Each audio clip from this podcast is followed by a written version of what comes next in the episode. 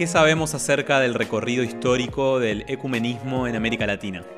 ¿Cuáles son sus desafíos y posibilidades actuales en el continente? En el episodio de hoy conversamos con Sandra Arenas, coautora del libro Ecumenismo, un panorama latinoamericano, publicado recientemente por la editorial de la Universidad Alberto Hurtado en Chile. Les invitamos a escuchar la conversación que tuvimos con Sandra a continuación.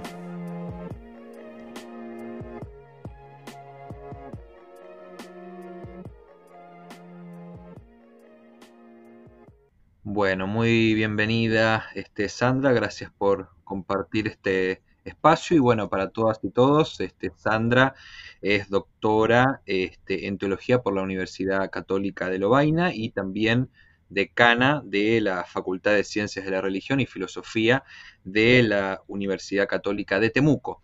Así que bueno, Sandra, me gustaría la primera pregunta, antes de adentrarnos a que nos cuentes sobre el libro, preguntarte una, hacerte una pregunta muy fundamental y básica, y es, en tus palabras, ¿cómo definirías el ecumenismo? Muchas gracias, Nicolás. Eh, muy bien, eh, ecumenismo, yo diría que mm, llamamos ecumenismo al movimiento que es un movimiento en primer lugar, ¿no? Eh, que busca la restauración de la unidad de los cristianos, una unidad, digamos, de las distintas iglesias que se han separado a lo largo de los de los siglos, ya no como una unidad física, como probablemente fue buscada en, los inicios de este movimiento, sino más bien práctica. ¿no? Em, viene de un concepto que significa tierra habitada, del concepto de ecumene, de ahí viene ecumenismo, y es, usada para um, aludir a los movimientos existentes en el seno del cristianismo, cuyo propósito consiste en la unificación de las distintas iglesias cristianas que se están separadas por cuestión de doctrina, de historia, de tradición, de teología y también de práctica. ¿no? Eh, se trata de un movimiento que se inicia en términos amplios a, comienzos del siglo XX eh, y alcanza un desarrollo a mediados de ese siglo, especialmente en ambiente protestante. ¿eh? La Iglesia Católica de Roma, de hecho, se unió bastante más tarde, muy tardíamente. Al inicio se, se, se mostraba más bien distante y reticente al movimiento ecuménico.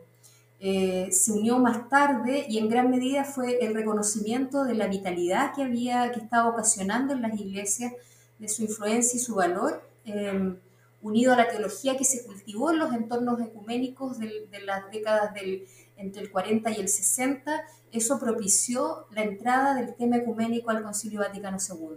Entonces hablamos de un movimiento que se gestó eh, especialmente en ambiente protestante en inicio. Eh, y luego entró al mundo cristiano en general. Gracias, Sandra. Y bueno, y ahora adentrándonos un poquito más al, libro en sí, ¿qué nos podés contar este, acerca del libro, este, donde estuviste participando como editora? ¿Qué fue lo que motivó también a, este, a realizarlo?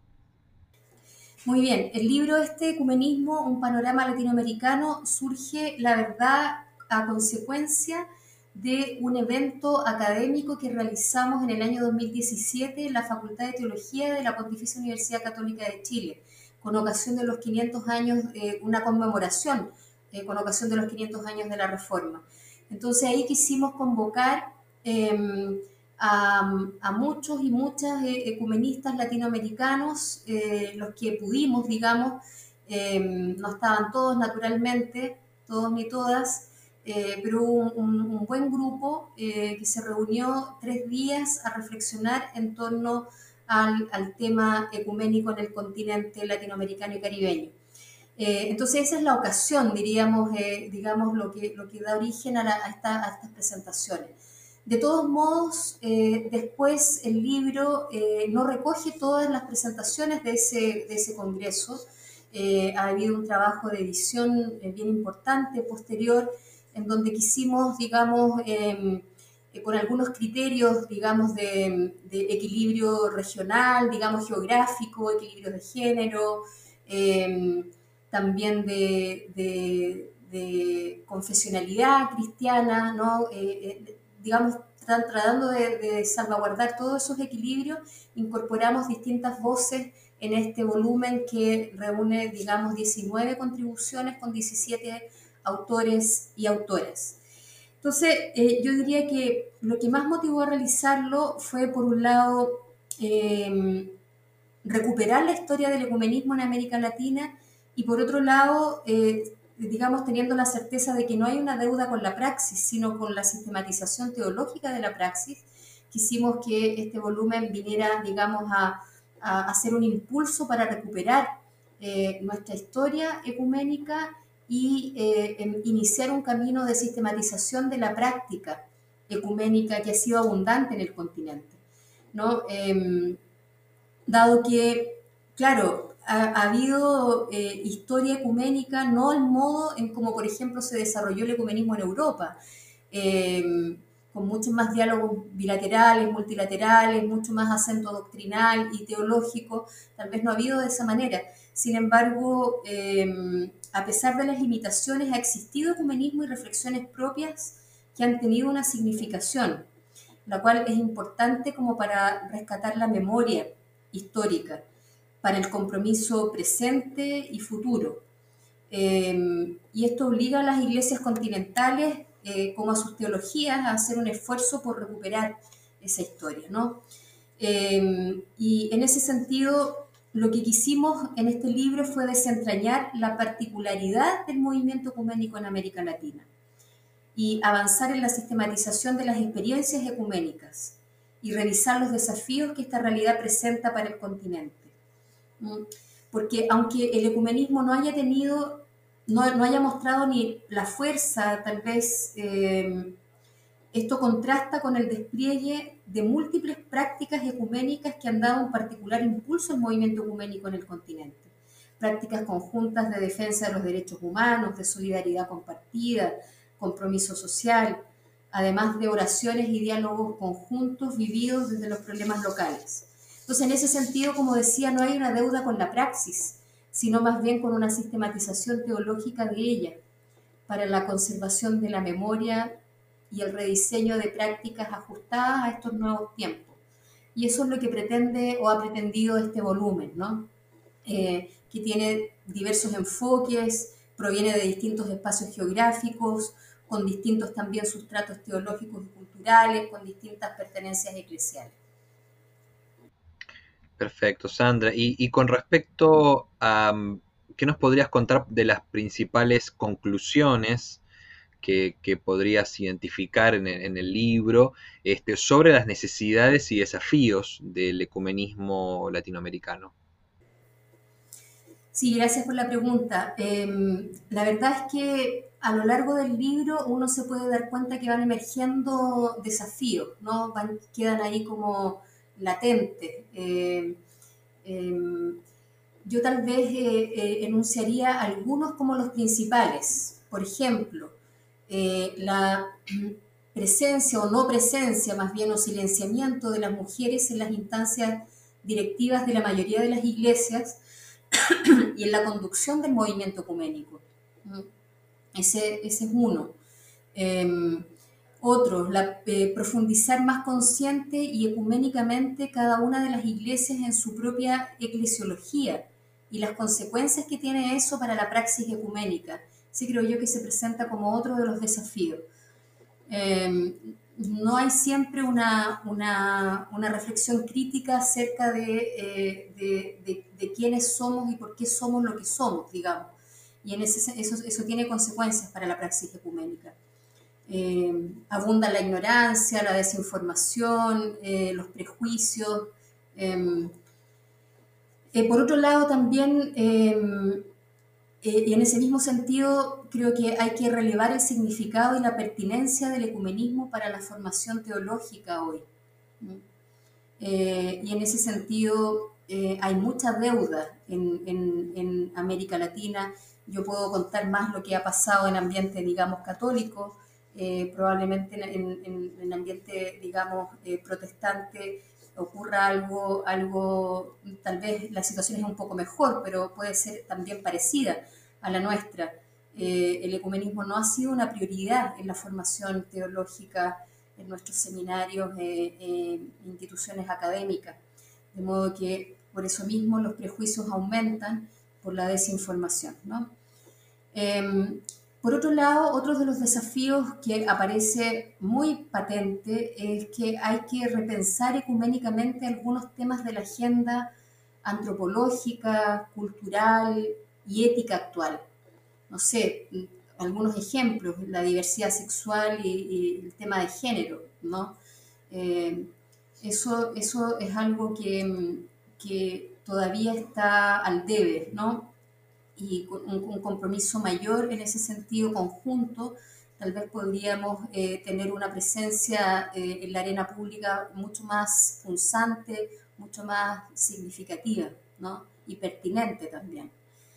Em, otro de los desafíos es resituar sociopolítica y culturalmente el cristianismo en la arena pública y en particular el ecumenismo, que está un poco, digamos, relacionado con el desafío anterior. Em, y, por cierto, en América Latina una de las cosas eh, fundamentales es que hay que repensar el ecumenismo desde la configuración pentecostal de la gran mayoría de los cristianos evangélicos del continente. ¿no?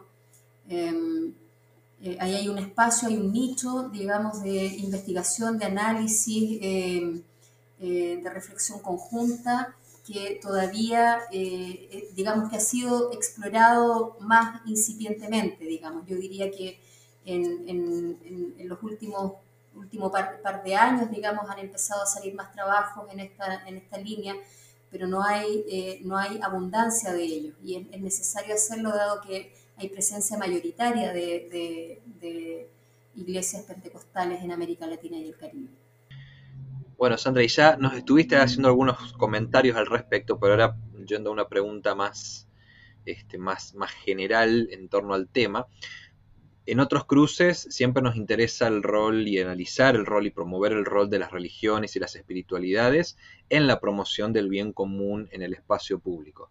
Desde tu perspectiva, ¿qué crees eh, que sería o cuál crees que sería el aporte del ecumenismo específicamente en este campo? Bueno, el movimiento ecuménico se ha preocupado permanentemente de afirmar la necesidad de acciones directas de las iglesias cristianas respecto de los poderes públicos nacionales y de las instancias internacionales, apoyando y reclamando promoción y respeto de los derechos humanos. Em, estas claras definiciones ecuménicas dirigidas a instancias nacionales e internacionales, las propuestas elaboradas por las diversas asambleas han planteado, entre otras materias relevantes, asambleas ecuménicas me refiero, entre otras materias relevantes, aquellas referidas a la paz y el control de armamentos, por ejemplo, la cuestión racial, o el antisemitismo, la libertad religiosa, la justicia social y un largo etcétera. El ecumenismo ha sido un aporte relevante en la generación de paz y justicia y respeto en la convivencia social cotidiana, además de un medio muy consistente para la promoción integral de los derechos humanos. En el libro Este Ecumenismo en Panorama Latinoamericano incorporamos tres contribuciones en esta línea. Una del doctor Juan Sepúlveda, eh, la defensa de los derechos humanos como experiencia ecuménica, donde él analiza, digamos, lo que ha sido eh, el ecumenismo en Chile, especialmente en las décadas eh, de dictadura, eh, y, cuál fue el rol que las iglesias cumplieron en la defensa y promoción de los derechos humanos en esa, en esa época. por otro lado, la contribución de Roque Acosta del Paraguay, que nos habla de la experiencia ecuménica al servicio de los derechos humanos en ese país, y finalmente una contribución del historiador y teólogo peruano Rolando Ibérico, que analiza el ecumenismo de los derechos humanos en el Perú. Y Santa, yendo un poquito más a, una coyuntura bien chilena en este momento, que es el, proceso constituyente que estamos este, viviendo y atravesando, ¿cuál crees que es, eh, o, si crees que el mundo ecuménico podría aportar de manera particular, especialmente en todo el debate que se está dando en este marco eh, sobre el tema de la laicidad y la libertad religiosa? Sí, es un tema bien, bien eh, importante. Bueno, este libro fue preparado antes de que ganara, triunfara el apruebo, digamos, y antes de que comenzara el proceso constituyente. Por esta razón, ningún trabajo refiere específicamente a este importante proceso chileno. Muy probablemente si es que el libro hubiese sido eh, editado a posteriori lo incluiríamos. ¿no? De todos modos, bueno, las iglesias deben abrirse a la participación política y prepararse para los nuevos cambios. Eso es claro.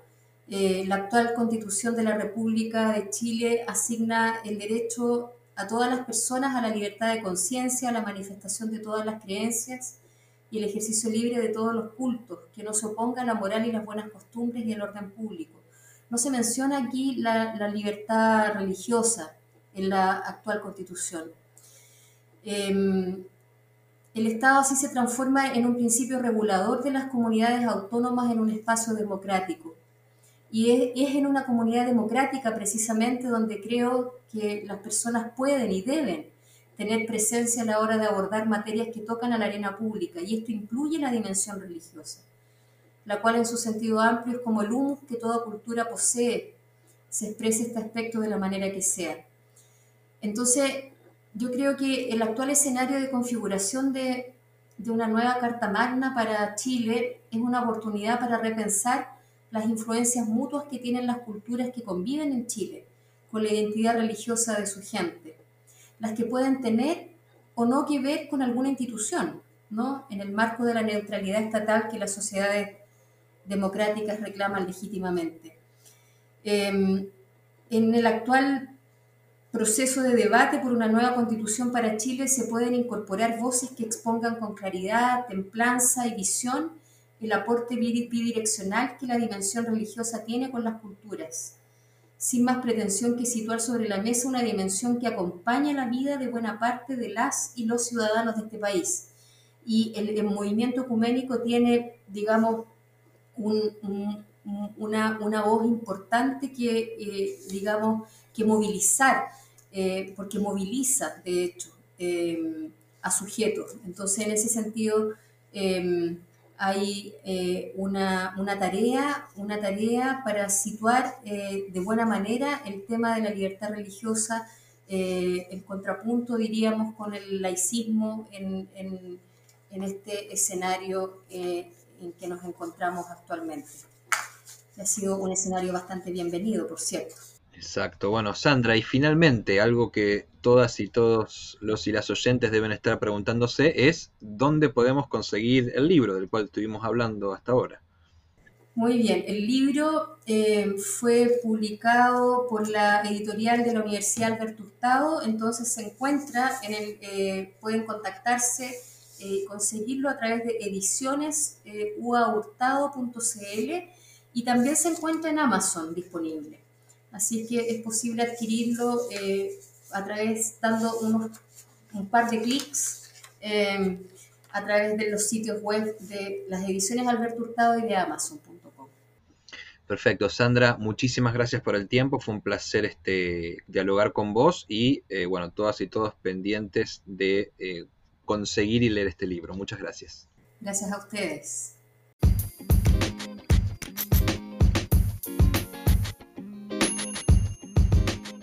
Seguinos en todas nuestras redes como Otros Cruces o en otroscruces.org.